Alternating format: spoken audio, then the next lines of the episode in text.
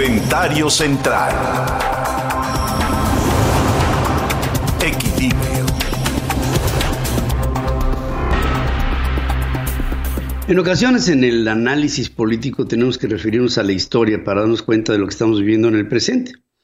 Porque la historia siempre nos deja lecciones de lo que nos puede estar sucediendo o de lo que nos sucederá en el futuro si no tomamos nosotros como seres humanos previsiones sobre las lecciones.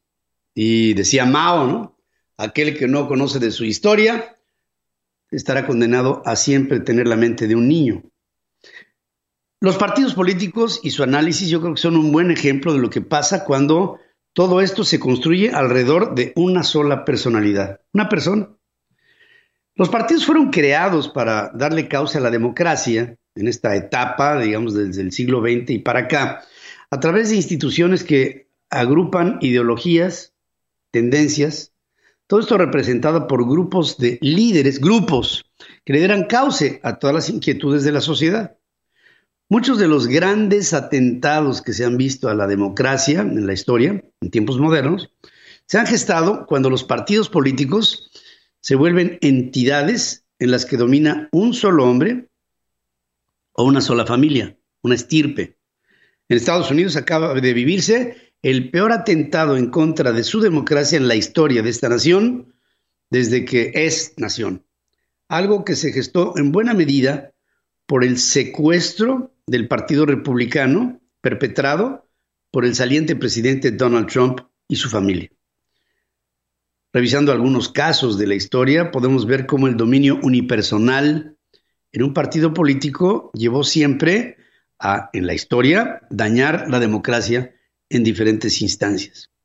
Por ejemplo, hay quienes piensan que el Partido Nacional Socialista, el nazi, fue fundado por Adolfo Hitler, pero el hecho es que no fue así.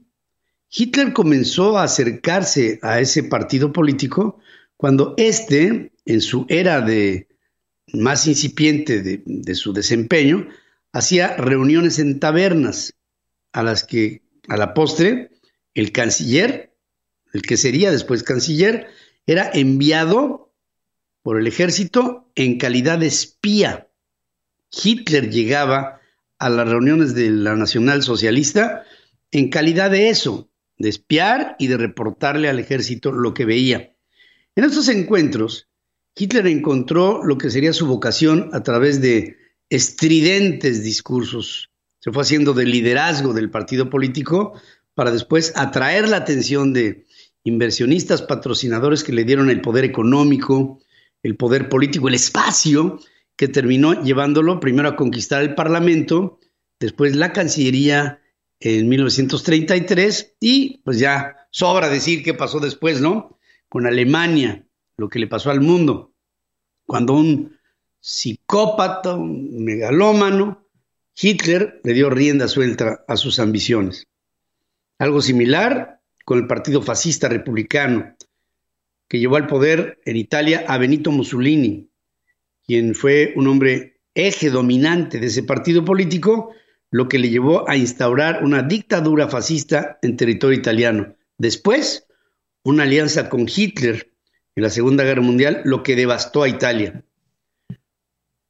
Otro, el Partido Colorado en Paraguay, quizás el más antiguo de América Latina, más que el PRI, fundado en 1887, en una etapa importante de su existencia dominado por un solo hombre, el general Alfredo Stroessner, quien a través de su partido político distorsionó a la democracia de Paraguay y terminó instaurando una tremendamente costosa dictadura militar entre los años 1954 a 1989.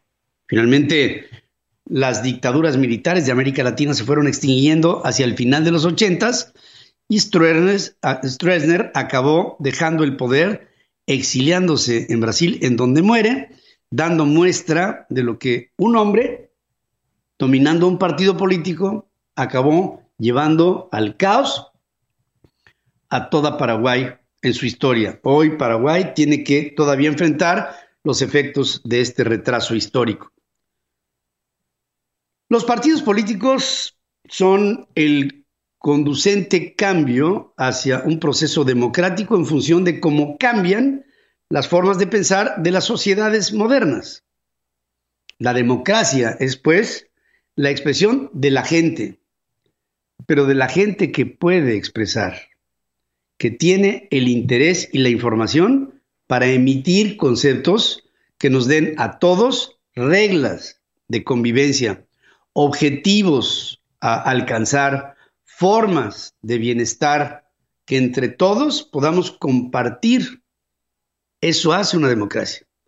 La democracia a veces se gana, a veces se pierde, pero hemos encontrado que en esta etapa del siglo XXI hay hoy regímenes populistas que están encabezados por personas que tienen una característica, una, no saben perder. Y al no saber, en la democracia se gana o se pierde, encontrar una forma para aceptar cuando se pierde, entonces la alternativa ante la derrota es el llevar a todos al caos. El liderazgo ejercido por Donald Trump aquí en los Estados Unidos condujo a que el día de ayer este lugar, que podría ser un haz de luz de una democracia con imperfecciones, por supuesto, se viera ridículo, como decía George W. Bush, digno el día de ayer, 6 de enero 2021, como un país igual a una república bananera. Ojo con los protagonismos excluyentes de una persona que no ven más que para sí y para sus objetivos de acopio de poder. Porque lo hemos visto en la democracia, no sé si la mejor, por supuesto que no, pero sí la más poderosa del mundo, ayer resbaló hasta un punto en que no tengo la menor duda. En los próximos tiempos veremos en el mundo muchas consecuencias de lo vivido ayer en Estados Unidos. Ojo con los liderazgos unipersonales. Ojo con los partidos políticos que fueron diseñados para una sola persona. Ojo con México. Porque pienso que así como se pudo llevar hasta el caos al Capitolio en los Estados Unidos el día de ayer, México con esta elección no los líderes, sino la sociedad podría aprender de lo vivido en la democracia norteamericana, en las vísperas. Les pido a todos que tengamos mucho cuidado para no cometer en México un error que podríamos evitar si conocemos la historia. Para que tengas el dato. En Central FM. Equilibrio. Y para que tengas el dato, Amazon, que es esta impresionante firma de este tiempo, es una firma de comercio electrónico fundada por Jeff Bezos, que desarrolla ahora un proyecto al que le llaman BRAMS, un nuevo dispositivo para registrar y monitorear la calidad del sueño.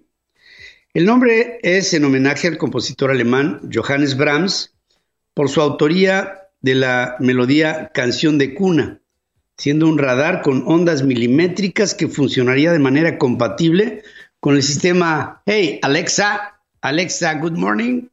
Esta plataforma identificaría patrones de sueño y de respiración de los usuarios con el fin de detectar cualquier modificación que reflejara interrupciones vinculadas con la apnea, es esta y de repente quedas sin respirar, ¿no?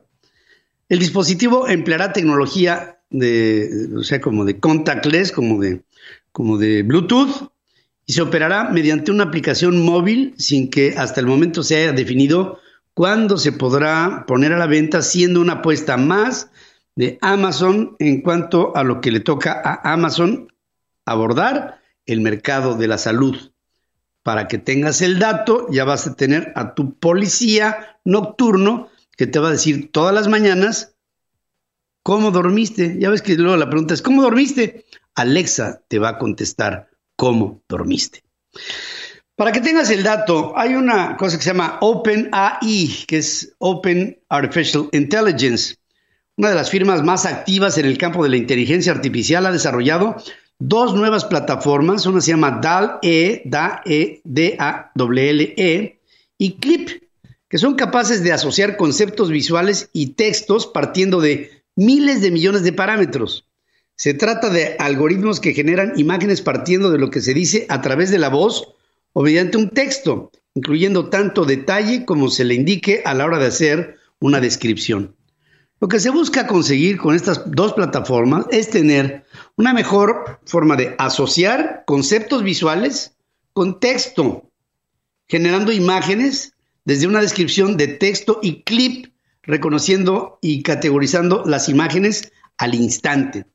Los algoritmos de ambas se valen del GPT-3 que es el modelo, modelo de lenguaje de la Open Artificial Intelligence, capaz de generar diseños, conversar o debatir y lograr con esto la programación en plataformas. O sea, yo cuando pienso o describo, conceptualizo. Les voy a dar un ejemplo. Triángulo. Ustedes oyeron la palabra triángulo pero ya tienen en su mente pintado lo que es. Lo que hará este algoritmo es que yo describa lo que es un triángulo y me lo ponga en una imagen para que tengas el dato.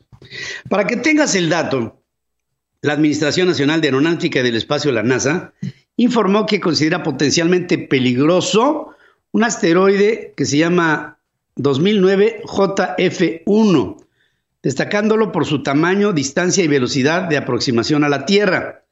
La NASA ha establecido la fecha y hora exacta de un posible impacto del asteroide, estimado que sería el 6 de mayo del 2022 a las 7 de la mañana con 34 minutos tiempo del meridiano de Greenwich, viajando a una velocidad de 23.92 kilómetros por segundo.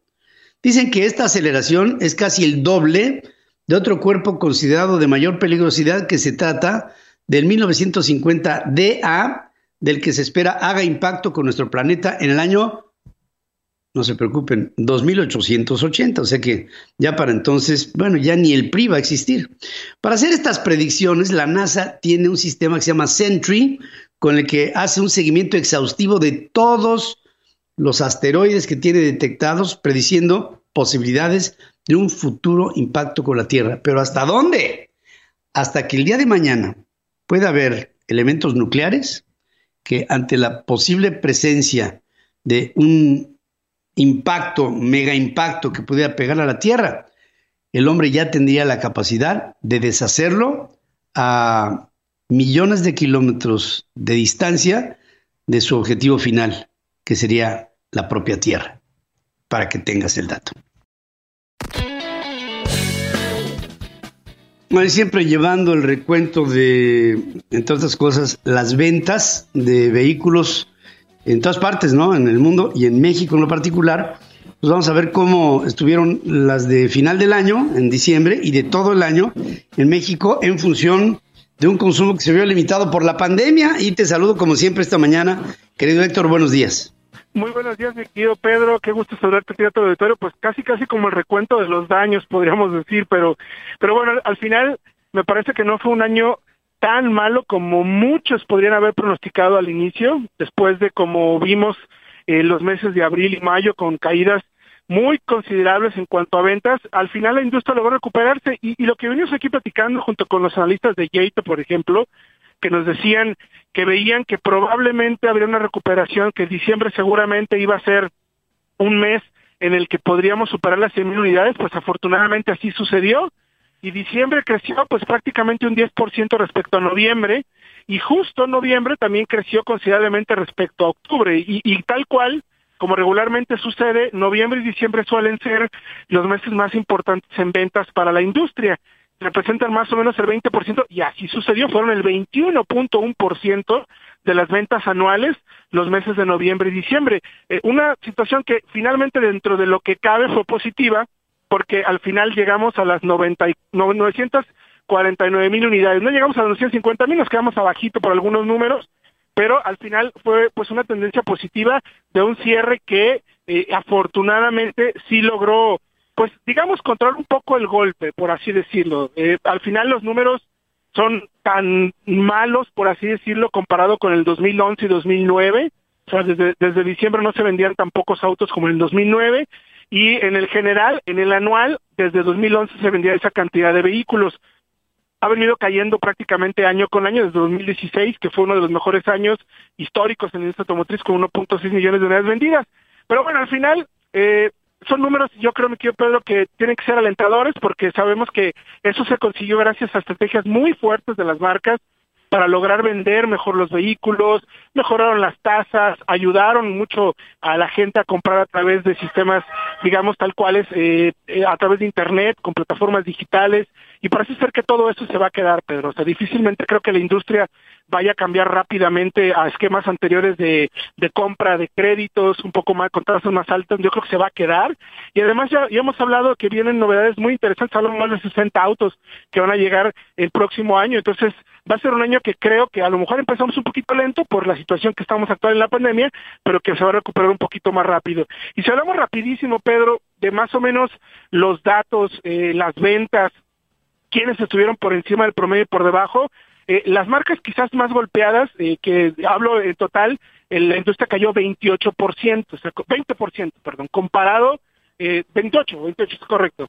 Es todo el año caímos en eso. Entonces, analizando quiénes cayeron más y quiénes cayeron menos, eh, Jaguar, por ejemplo, fue de las más golpeadas con menos 67%, Vice 52%, Acura casi 44%, eh, Lincoln 42%, Infinity 44%, BMW con BMW y con Mini 36%, Honda 34%, y luego vamos a Toyota con un 27.5%.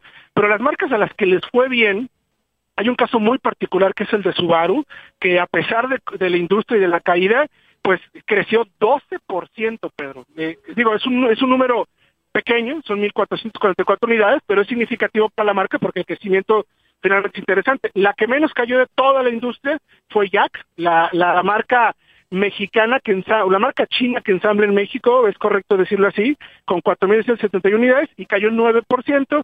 Porsche, de las que menos cae, mi querido Pedro, 9.7% menos, Peugeot 10% menos, Suzuki 16% menos, Renault 22, FCA 22.7, igual que Kia, Bentley 23, que bueno, Bentley pues es un caso muy particular, y Mazda con 23 y Nissan con 27.5%, me quedo. Entonces, fue un año, digamos, eh, atípico, difícil, pero las marcas supieron convertir o aprovechar la situación para tratar de sacar ventaja y al final esos son los números. Pero vamos a ver, insisto mucho, cómo nos va en el siguiente, este año, en los siguientes meses, pero creo que va a haber posibilidades de que tengamos un arranque un poco más prometedor de lo que nos podemos imaginar, mi querido Pedro. Bien, pues obviamente que tendría que mejorar la, la numerología, ¿no? En este 2021, aunque todavía tendremos que enfrentar, yo creo que el primer trimestre con el esfuerzo para estirar la logística en todos los países en, vías de la vacunación, le daría un tanto de certidumbre a la economía relativa. Fíjate que hoy estoy viendo, por ejemplo, las bolsas de valores y, y ya con el resultado de la ratificación de Biden, empiezo a ver un crecimiento importante en las bolsas y esto puede redundar en que vayamos hacia un camino, en lo general, de mayor actividad económica en, en el mundo y pues a lo mejor este nos agarramos de esa ventana para, para, empezar a dar pasos más largos hacia el crecimiento. Pero sí, pues este, es indudable el daño del año pasado, pero también el daño nos trajo por consecuencia una, una reflexión metodológica de cómo deben de venderse los vehículos, qué deben de tener los vehículos, cómo se deben de mover los vehículos y todo esto pues está cambiando la faz de la industria en términos generales, querido Héctor. Efectivamente, mi querido Pedro. Y, ojo, eh, la próxima semana ya la estaremos reportando, pero arranca el CES, el CES, que es el Consumer Electronic Show, que eh, históricamente en eh, los últimos tiempos ha sido una plataforma importantísima para las marcas de autos para mostrar lo último en tecnología y como hemos platicado, la tecnología y los autos cada vez van de la mano. Entonces, Eso también va a ser un impulso importante. Va a haber un inicio de discurso de todo el CES de parte de Mari Barra, que es la presidenta de General Motors. Entonces, la industria cada vez metida en eso y sí, seguramente a través de la certidumbre también por el tema de la vacunación y estos nuevos protocolos o maneras de vender y metodologías como mencionas, viene un cambio bien interesante. Este año, este año va a ser muy interesante para la industria a nivel global por tecnología y en México por las nuevas maneras en las que se van a vender los coches. Claro que sí, mi Héctor, gracias como siempre, gracias por eh, darnos estos números que nos ilustran un momento de la industria automotriz y hacia dónde podemos ir en los próximos meses. Gracias y te saludo con entusiasmo. Que esté bien tu perro. Muchas gracias, Pedro. Ahí están ya suministrándole todo lo necesario para que salga avante. Pero bueno, pues ya ves, cachorros así son. Bueno, pues mando un abrazo, Héctor. Gracias. fuerte abrazo, Pedro. Miren, el, Dow Jones está subiendo 0.95% y el Nasdaq, que ahí me fui, ¿no? Al Nasdaq, está subiendo 2.13%, ¿eh? Bastante, bastante buena la reacción luego del fatal día de ayer vivido en la capital de los Estados Unidos.